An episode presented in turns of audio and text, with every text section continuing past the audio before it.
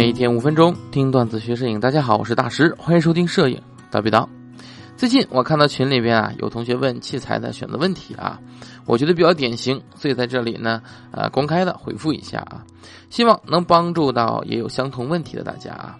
他问题是预算八千到一万二，哎，要这个视频和照片的性能均衡，不追求太高端，哎。他是问他是选择 M 四三还是全画幅啊？我觉得这问题啊最有意思的其实是后边的那个 M 四三还是全画幅的选择啊。其实我不知道大家明不明白为什么嗯全画幅的高感是比截幅要好的啊，比所有截幅都要好的。呃，可能大家不知道为什么，给大家讲一讲啊。有些人说说那全画幅高感好是因为什么？全画幅的这个像素密度低，对不对？但是其实，在现在这个发展中，大家经常见到，你一千万的 M 四三的相机，它的高感也没有三千六百万的全画幅的相机高感好。知道为什么吗？你这个像素密度的话，全幅三千六百万可比 M 四三画幅的一千万个像素密度可要大。那为什么高感就是没人好呢？哎，你说是不是什么传感器的升级啊？等等等等，哎，不是。哎，今儿个我就给你讲讲啊，为什么全画幅的高感好啊？我们要先了解。画幅是什么东西啊？这画幅呢，其实就是 CMOS，它就是传感器。你可以把它看成接收器，我把它比喻成，你就相当于想象成把相机想象成一个雷达，对不对？这传感器就是雷达上边那个大大扇叶，就是那个哎大圆儿那扇叶。你想想，是不是那扇叶越大的这个雷达，它是不是接收的信号越多？对不对？哎，这扇叶越小的雷达，是不是接收信号越小？对吧？这都是大家的通用原理，对吧？所以你想想啊。雷达的扇叶越大，接收的信号越多，是不是就相当于我们传感器越大，能接收的光越多，对吧？哎，因为我们的啊这个呃数码相机嘛，对吧？它的传感器其实就是对光的一个信号性的一个采集。所以呢，你想想，如果我们把这个 CMOS 看成一个接收器的话，那你就能想到了 M 四三画幅的这个接收器它小，对不对？全幅的接收器大，同样的。曝光的时间以及曝光参数以及进光量，在同样的这些参数之下，大的接收器对光的采集量是不是就比同样的这个小的接收器采集量要高，对吧？但是那你说为什么在同样的曝光参数之下，M 四三或者其他所有接幅相机，它的曝光量都与全幅相等呢？很正常，因为所有东西都是以全幅作为参照等效的，啊，我就像我们的这个啊等效焦段。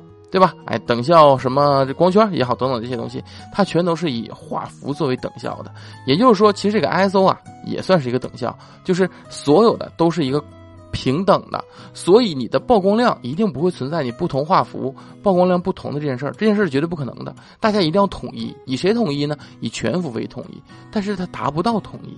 为什么呢？因为你同样的曝光参数之下，的确是因为全画幅它的采集器大，它采集的量多，光量多，它的这个采集的光多呀，它的曝光就高。这个这个大家都知道，对不对？哎，为什么我快门时间开的越长，我的曝光越高？不就是因为进光量多了吗？进光时间长了吗？对吧？哎，那么是怎么平衡这个呢？很简单啊，我来这么给你解释：两个同两个传感器，一个大一个小。对吧？同样曝光时间和进光量的情况下，大的比小的采集光要多，对吗？那么是不是我只要把小的让小的对光的灵敏度强一点，它是不是就相等了？对不对？哎，大的我采集的量多，但是我小的对光的灵敏度强，那在同样的曝光时间和曝光量以下，它们两个是不是就能达到同样的一个接收光的量了？对吧？这点大家能明白？哎，那么对光的灵敏度是什么呢？就是光的感光度，哎。光感光度就叫做对光的应灵敏度啊，就是这个意思。所以呢，你想啊，小的传感器，它为了达到跟全画幅同一个曝光量，它自己本身对自己的感光度就要增加。也就是说，你看起来全画幅我用了自己的原生感光度来达到这个曝光程度，而实际上我们的一些。呃，截幅的相机或者 M 四三画幅的相机，它需要增加自己的这个光的灵敏度的程度，而达到同样一个曝光水平。这个相信大家应该能理解哈。也就是说，我们的 M 四三，它实际上它的 CMOS 的传感器，它的原生 ISO 并不是现在用的这些，我们用的其实是它已经给自己加成完了以后的。一个传感器的水平了啊，一个 ISO 的水平了，所以呢，就是说有一个长话说的好是什么？